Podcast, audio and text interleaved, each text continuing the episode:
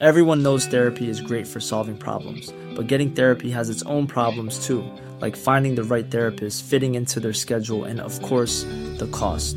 Well, BetterHelp can solve those problems. It's totally online and built around your schedule. It's surprisingly affordable too.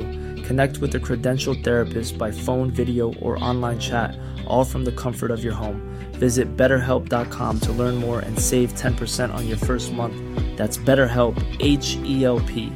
When you're ready to pop the question, the last thing you want to do is second guess the ring. At Bluenile.com, you can design a one of a kind ring with the ease and convenience of shopping online. Choose your diamond and setting. When you find the one, you'll get it delivered right to your door. Go to Bluenile.com and use promo code LISTEN to get $50 off your purchase of $500 or more. That's code LISTEN at Bluenile.com for $50 off your purchase. Bluenile.com code LISTEN. There's never been a faster or easier way to start your weight loss journey than with PlushCare.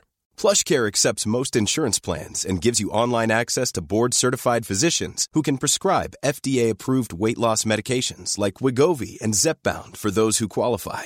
Take charge of your health and speak with a board-certified physician about a weight loss plan that's right for you. Get started today at plushcare.com slash weight loss. That's plushcare.com slash weight loss. plushcare.com. Buenas noches, bienvenidos al Criminalista Nocturno.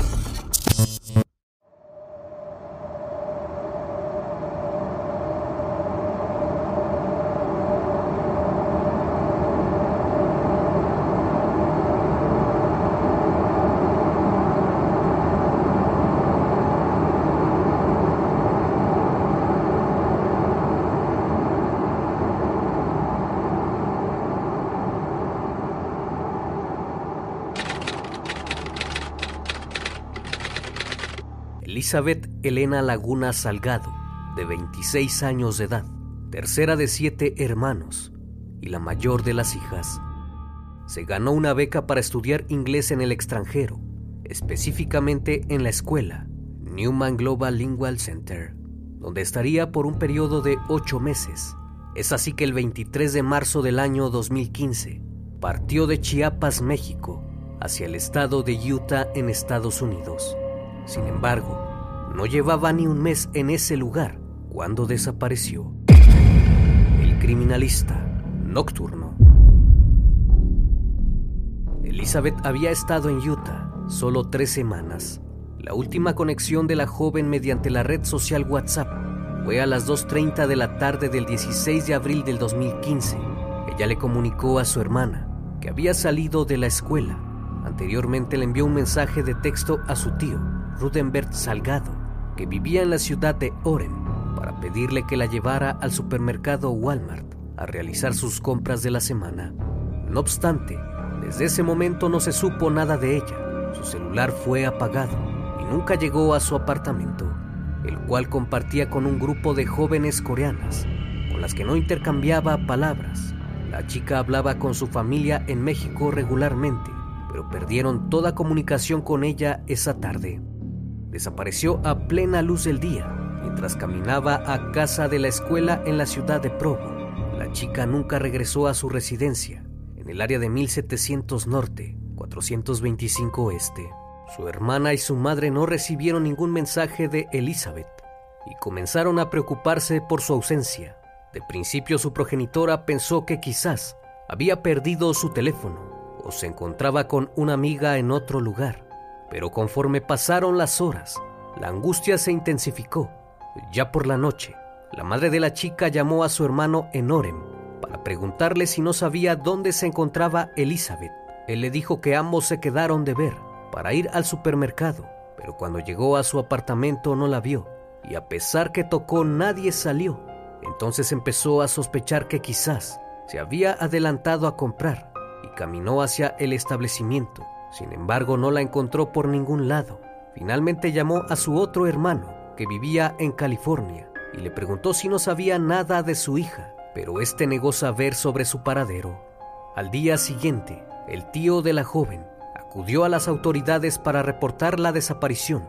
Es entonces que empezaron a llamarle a sus amigos del colegio y estos aseguraron haberla visto camino a su domicilio. A partir de esos momentos, comenzó la búsqueda de la muchacha y pronto la policía se unió a la búsqueda. Cuando los oficiales acudieron al apartamento compartido, pudieron encontrar sus pertenencias intactas en el inmueble, por lo que descartaron la posibilidad de que se hubiera marchado.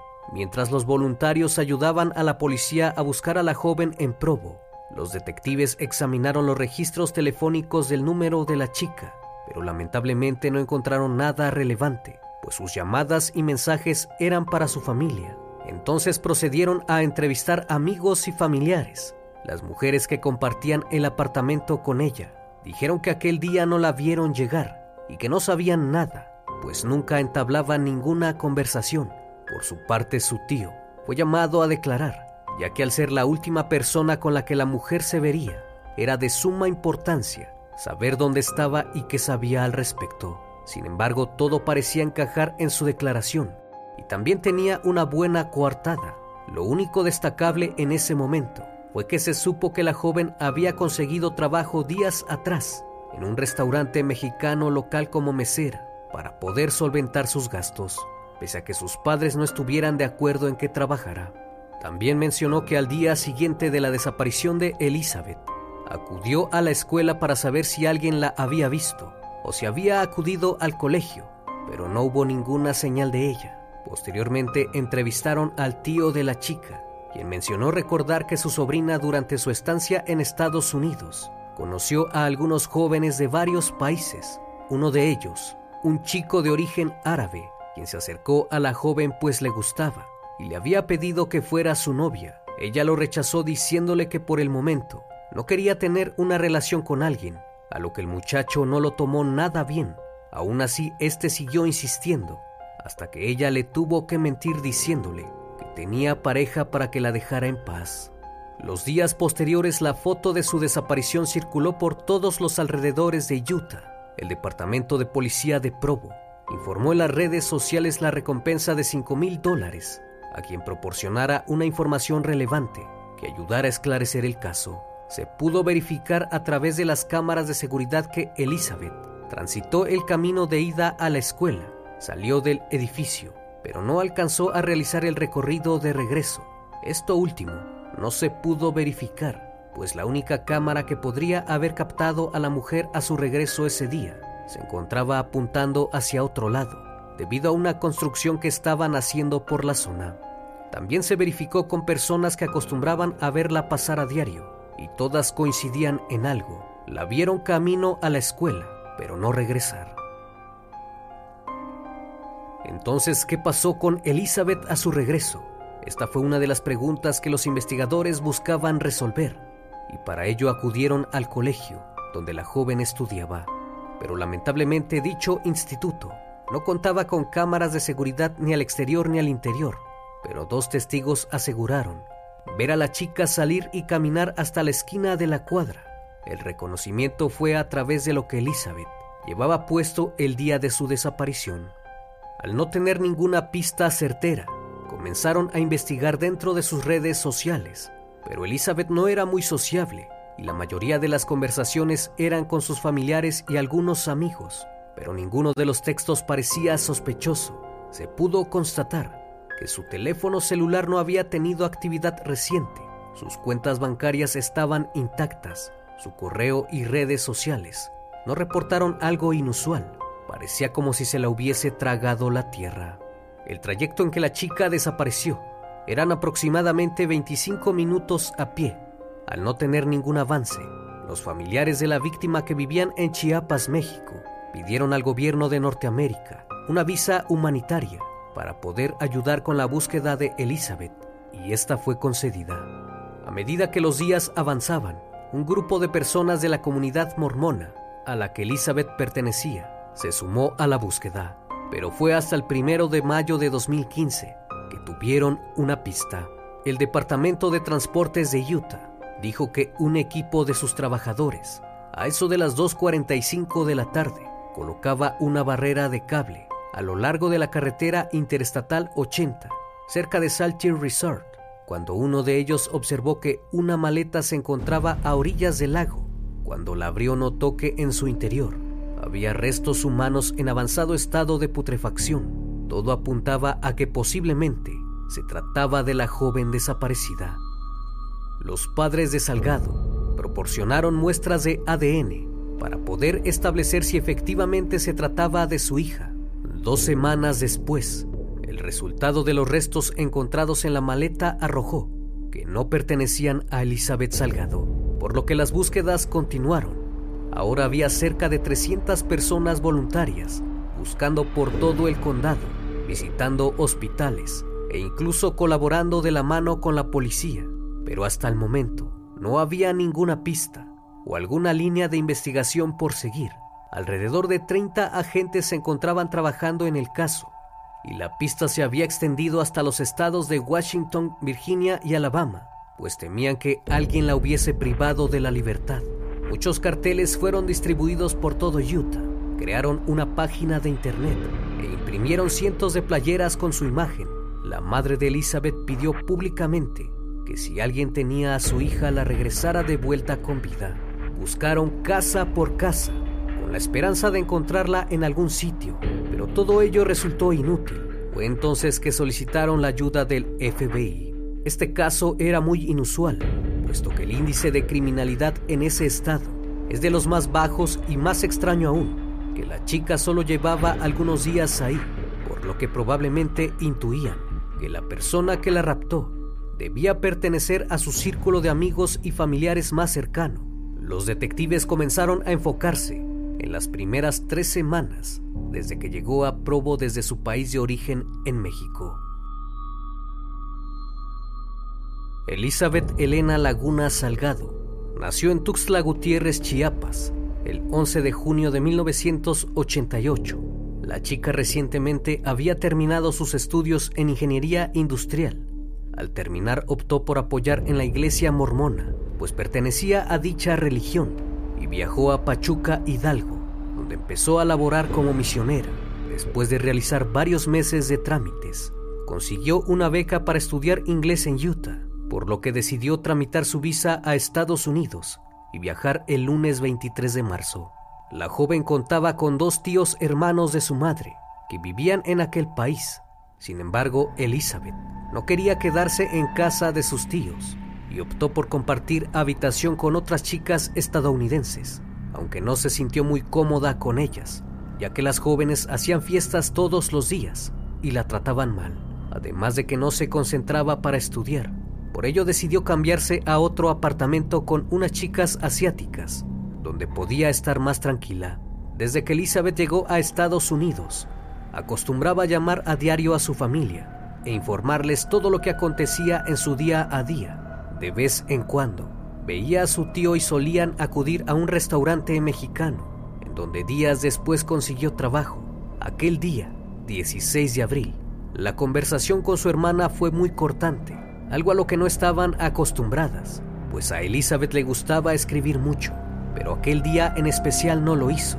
El último mensaje que envió fue diciéndole a su hermana que acababa de salir del colegio. Debido a esto surgió la pregunta, de si Elizabeth había escrito ese último mensaje o quizás había sido su atacante. Y la intención era hacer parecer que las cosas andaban bien. Su tío también dijo que los mensajes de texto de la chica eran más personales y afectuosos, por eso intuían que no los había escrito ella. Durante la investigación, se entrevistó a casi 300 estudiantes del colegio donde acudía, la escuela Newman Global Center, Colaboró con la investigación siempre y permitió que la policía asistiera cerca de dos meses seguidos. Se pensó que la joven probablemente había subido al auto de algún desconocido y por esa razón no la vieron de regreso a su apartamento. Todas las líneas de investigación que se abrieron no llegaron a ninguna conclusión certera. Incluso se mandó a dos detectives a México para realizar una investigación más detallada, pero no pudieron obtener muchos resultados pues las leyes en México no permitían que los detectives hicieran un interrogatorio a personas de aquel país, puesto que no estaban bajo sospechas. Se realizaron búsquedas en diferentes lugares se interrogó a miembros de la familia. También se incrementó la recompensa a 50 mil dólares por cualquier información certera, pero nada ocurrió hasta que de pronto una llamada inquietante al teléfono de la hermana de Elizabeth en México alertó a la familia. En ella un hombre aseguró tener a la joven y a cambio de regresárselas, les exigió medio millón de pesos. De otra forma, se las entregarían en pedazos. El FBI rastreó la llamada, la cual resultó ser una llamada de extorsionadores que querían aprovecharse de la situación. Así como esta llamada recibieron otras más, con muchas posibles pistas, pero nada concluyente. Muchos videntes se comunicaron con la familia, asegurándoles saber dónde se encontraba la chica, pero todo resultó nuevamente en vano. Elizabeth era una chica muy reservada y desconfiada. No subiría al auto de algún desconocido. Por esa razón, la policía tenía muy en claro que la joven tuvo que confiar plenamente en la persona que se la llevó. Para muchos la actitud del tío de ella resultó muy sospechosa. Él era la última persona con la que Elizabeth se vería aquella tarde. Además se supo que él nunca se presentó como su tío, sino como un amigo, por lo que todo resultó muy confuso. Así que a petición de muchos involucrados en la búsqueda, pidieron que lo interrogaran nuevamente. La policía de Provo accedió a esta petición e incluso aplicaron la prueba del detector de mentiras. Inesperadamente, los resultados fueron no concluyentes. Es decir, no todo lo que decía era cierto. Sin embargo, fue descartado de la investigación cuando se comprobó mediante sus teléfonos celulares se encontraba en un lugar distinto al momento en que la joven desapareció. Durante las entrevistas a conocidos, surgió otro sospechoso, el cual era un cliente del restaurante donde la chica trabajaba, que de igual forma la pretendía. Este le había dicho que le diera su número de teléfono, pero ella le dijo que no tenía celular, a lo que el sujeto respondió que no importaba, que él le compraría uno. Sin embargo, nada de esto dio resultado. La gran complicación que tenían las autoridades es que no había muchas pistas que seguir, puesto que la joven solo tenía unos días en aquel estado. La policía de Provo investigó su desaparición con la ayuda del FBI, el Departamento de Seguridad Nacional, la Interpol, y otras agencias. Incluso fue apoyada y ayudada por Elizabeth Smart, quien se convirtió en activista luego de haber sido raptada en el año 2002, cuando tenía 14 años, y rescatada por las autoridades nueve meses más tarde. Pero a lo largo de tres años, no se encontró ninguna pista sobre el paradero de Laguna Salgado. Para muchos resultó increíble que no se tuviera ninguna pista concreta, las esperanzas de encontrarla se desvanecieron con el tiempo y muchos de los voluntarios dejaron de buscarla. Pasaron tres años, hasta que el 18 de mayo del 2018, un hombre que conducía por el cañón de Hable Creek, ubicado a unos 25 minutos y 22 kilómetros con dirección al este de la ciudad de Provo, se detuvo a un costado de la carretera para hacer sus necesidades. Es ahí que entre unos arbustos descubrió los restos de un cuerpo en esqueletización y ropa en la maleza. Tras el descubrimiento, contactó de inmediato a la oficina del sheriff del condado de Utah para informar sobre el hallazgo. Las autoridades arribaron al lugar y luego de confirmar que eran restos humanos, los llevaron a la oficina del médico forense. El grado de descomposición del cuerpo no permitía realizar ningún tipo de identificación, pues se encontraron solo los huesos aunque luego del levantamiento hicieron falta ocho huesos que se encontraban desaparecidos, muy probablemente por la fauna cadavérica, pero se pudieron dar cuenta de algo. Al cráneo encontrado le hacían falta dos o tres dientes. Para lograr su identificación, tuvieron que valerse de sus registros dentales. Pronto los investigadores recordaron que años atrás, la familia de Laguna Salgado había proporcionado los registros dentales de su hija para apoyar con la investigación. Los restos humanos fueron enviados al Departamento de Antropología Forense y Odontología Forense para su examen. Días después los restos fueron identificados como pertenecientes a Elizabeth Elena Laguna Salgado. La oficina del médico forense del estado de Utah confirmó el 23 de mayo de 2018 que los restos encontrados en el cañón Hable Creek pertenecían a la joven desaparecida. Se notificó de inmediato a la familia de la víctima, quienes en un principio estaban escépticos ante el hallazgo y pensaron que tal vez la policía quería cerrar el caso, dándoles un cuerpo que no era el de su hija. Por ello la familia llevó nuevas muestras para descartar cualquier información errónea. Lamentablemente, y tras un segundo análisis los restos efectivamente se trataban de la chica. Tras la necropsia efectuada, los médicos no pudieron determinar si fue abusada o no, ni cuál había sido la causa del deceso, pero había muchas probabilidades de que hubiese sido asfixiada. Cuando la familia de la joven desaparecida acudió al lugar del hallazgo, al remover la tierra pudieron encontrar más restos óseos pertenecientes a Elizabeth, dejando entrever que los investigadores no buscaron bien en el lugar que no se explicaban los investigadores es cómo el cuerpo de la joven fue hallado en esa zona. La respuesta no tardó mucho en llegar, cuando un testimonio anónimo de un joven aseguró que conoció a Elizabeth en ese lugar, pues había acudido a una actividad al aire libre de la iglesia mormónica donde ella acudía. Por esta razón se piensa que Elizabeth conocía a su asesino y ese era el motivo de que apareciera en aquel sitio. Basado en la información, el detective privado Jason Jensen desarrolló un perfil de quién podría ser el asesino.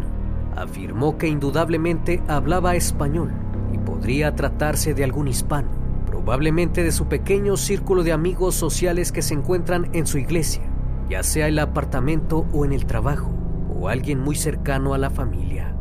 El 14 de julio de 2019, el detective acudió a la zona en busca de algún indicio que pudiera ayudar en la investigación.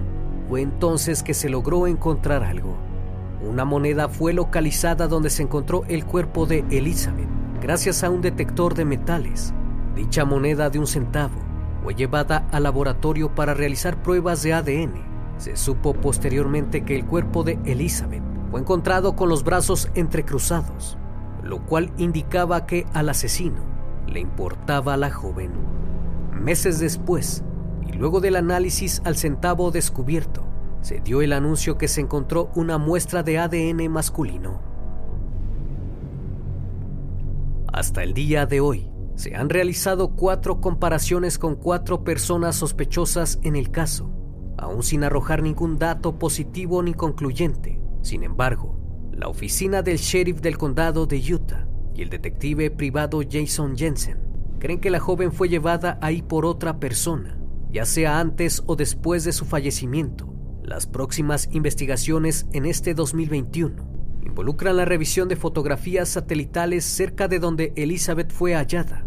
Aunque el cuerpo fue encontrado, el caso sigue vigente, pues aún quedan muchas incógnitas sobre cómo perdió la vida, quién fue su asesino y por qué o cómo llegó el cuerpo hasta ese lugar. Como cada semana agradezco su infinita compañía. Si algún espectador de este video desea aportar alguna información relevante para el caso, no dude dejarlo en los comentarios. Esto es El Criminalista Nocturno. Hasta la próxima emisión. Buenas noches.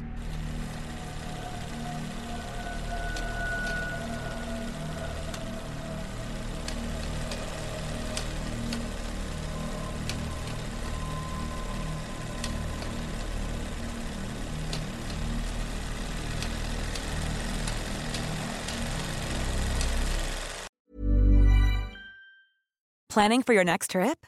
Elevate your travel style with Quince. Quince has all the jet setting essentials you'll want for your next getaway, like European linen, premium luggage options, buttery soft Italian leather bags, and so much more. And is all priced at 50 to 80% less than similar brands.